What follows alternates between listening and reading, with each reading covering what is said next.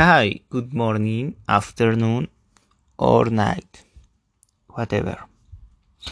My name is Lenin Emiliano Sandoval Diaz and study accounting in the Ibero León. And today, in this podcast, we will talking about memories. And you, what do you remember?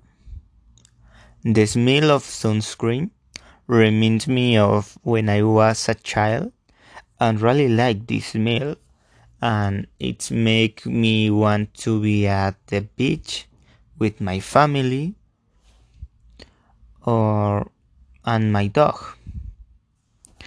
And reminds me very grateful moment with my childhood. And I too like the smell of coffee especially in the morning or Starbucks maybe. I don't like drink the coffee but just like to smell it.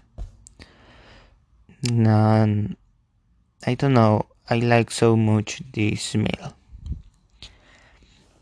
and I likes the smell of lemon in oil or natural because it's a great smell very happy and give my